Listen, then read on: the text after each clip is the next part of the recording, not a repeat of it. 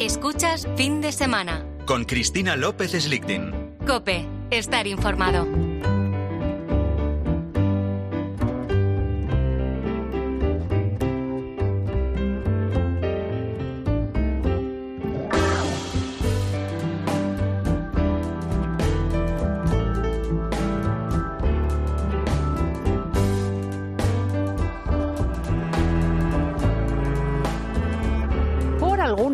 Razón que se nos escapa, las Navidades y los frecuentes encuentros familiares son también motivo de choque. Choque con el cuñado, choque con la suegra, oye, y choque en la pareja.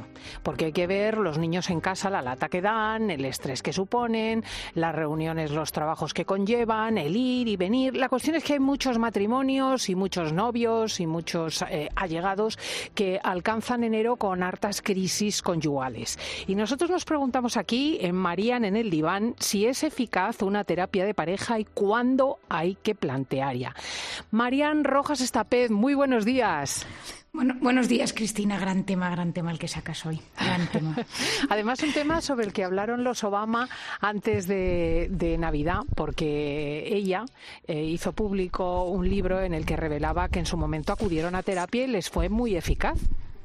Bueno, es que la terapia de pareja, y seguro que alguno de nuestros oyentes ha acudido en alguna ocasión, es muy, muy, muy útil. Es decir, puede ayudar muchísimo y, bueno, yo me dedico a ello y entonces hay muchas, muchas historias, muchos matrimonios, muchas parejas que se han salvado pues haciendo una buena terapia de, de pareja. Cada uno tiene su librillo. ¿eh? Yo reconozco que eh, preparándome esto lo hablaba con mi padre, que es mi maestro, y él me enseñó a hacer una terapia de pareja a su, a su manera, que es la que yo he heredado, que tiene sus características, pero que cada uno tiene las suyas. Te doy un ejemplo, Cristina. Mi padre jamás hace terapia de pareja conjunta.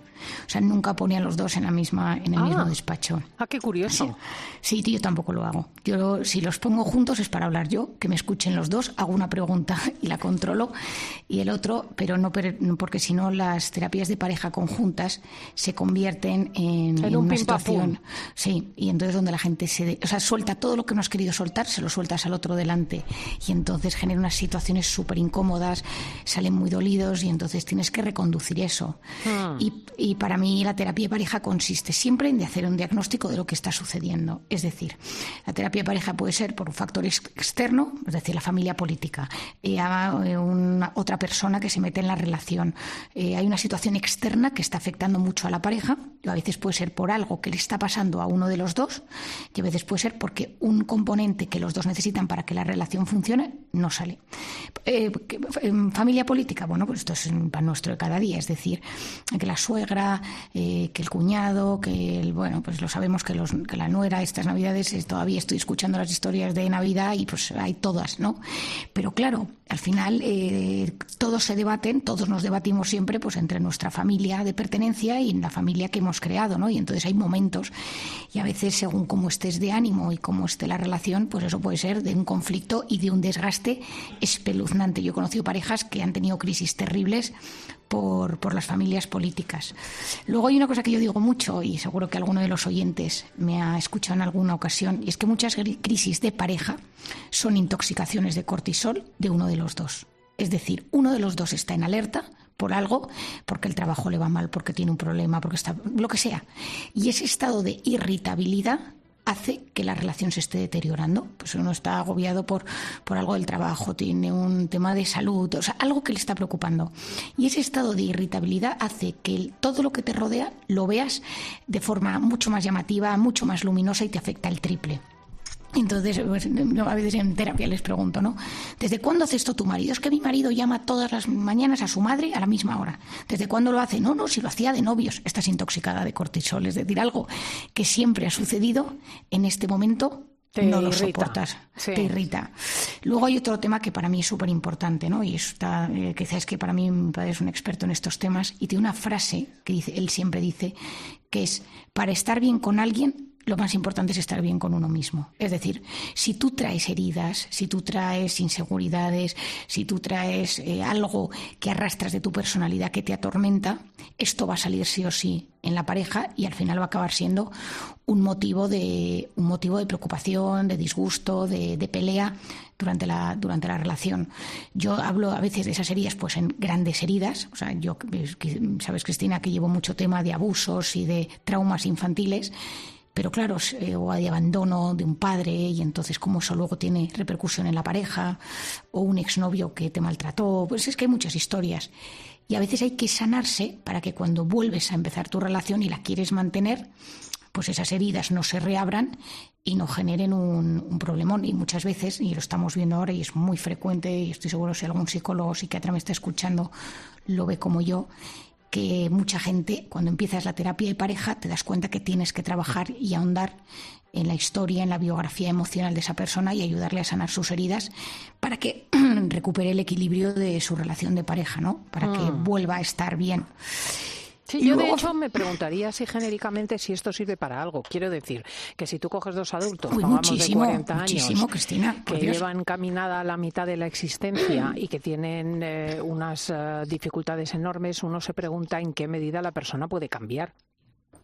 Bueno, es que a veces no solo se trata de cambiar, Cristina, se trata de entender en qué momento de ya estás y que se ha desgastado. Y si hay alguna de las cosas principales para que una relación funcione, porque claro, para que una relación funcione hace falta, yo siempre digo que hace falta la capacidad de comunicarse, es decir, es que hay gente que no tiene habilidades de comunicación o le cuesta mucho, o habla desde el silencio, o desde el rencor, o desde la rabia, o desde la agresividad, o no sabe expresar lo que siente, o siempre se expresa hiriéndole delante. Es que yo trabajo muchísimo en terapia de pareja, cómo me comunico. Lo segundo, cómo me siento.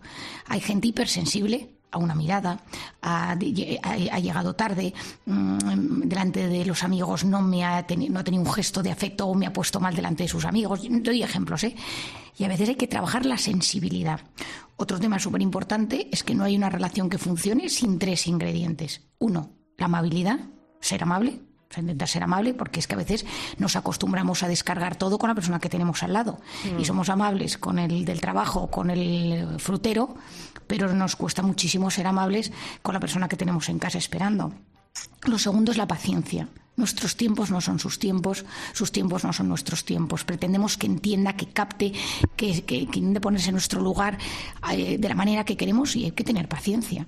Y lo tercero es el perdón. No conozco a nadie que, no haya metido la pata de alguna manera en su relación en algún momento, que haya dicho algo que no hay que decir, que se haya comportado mal, que haya tenido un descuido o cosas mucho más gordas. ¿eh? Yo he visto mm. terapias de pareja en historias terribles que, que objetivamente no le darías ni una oportunidad racionalmente y luego hay muchas veces que la capacidad de, perdonar, eh, las personas se dan cuenta de que había una herida que arrastraban, eh, ayudas a cambiar el prisma. Es que muchas veces, lo estoy recordando un matrimonio que vi hace muchos años, era la, eran hermanos de unos amigos, y, y ellos pues llevaban toda la vida eh, mal, y entonces siempre estaban esperando a que los hijos se hicieran mayores o fueran a la universidad para separarse. Entonces cuando el último se fue a la universidad, pues decidieron que se separaban y le regalaron venir a terapia con nosotros. Esto fue un regalo de sus amigos por su cumpleaños. Y entonces el tema es que cada uno tenía un rasgo de su personalidad que per se era incompatible con el otro, que ellos nunca se habían dado cuenta, pero esos rasgos de personalidad se podían limar, se podían trabajar.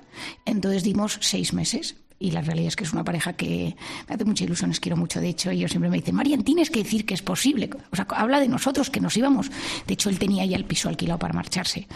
Bueno, pues esto me encanta, porque es una forma estupenda de cerrar esto. O sea, el constatar que tú tienes constancia de que personas que habían tirado la toalla se pueden reencontrar. Totalmente. Y luego hay otras historias pues que a veces no funcionan, Cristina, pero si alguien está pasando un mal, una mala situación de pareja, que no dude de dejarse ayudar y sobre todo porque te ayuda a comprenderte y a entenderte. Y algo de crecimiento personal seguro que te hace. Y eso siempre es bueno. Pues es una buena forma de empezar el año en terapia de pareja. Marían Rojas, ya sabéis, es la autora de los bestsellers, Cómo hacer que te pasen cosas buenas o Encuentra tu persona vitamina. Un abrazo muy fuerte, amiga.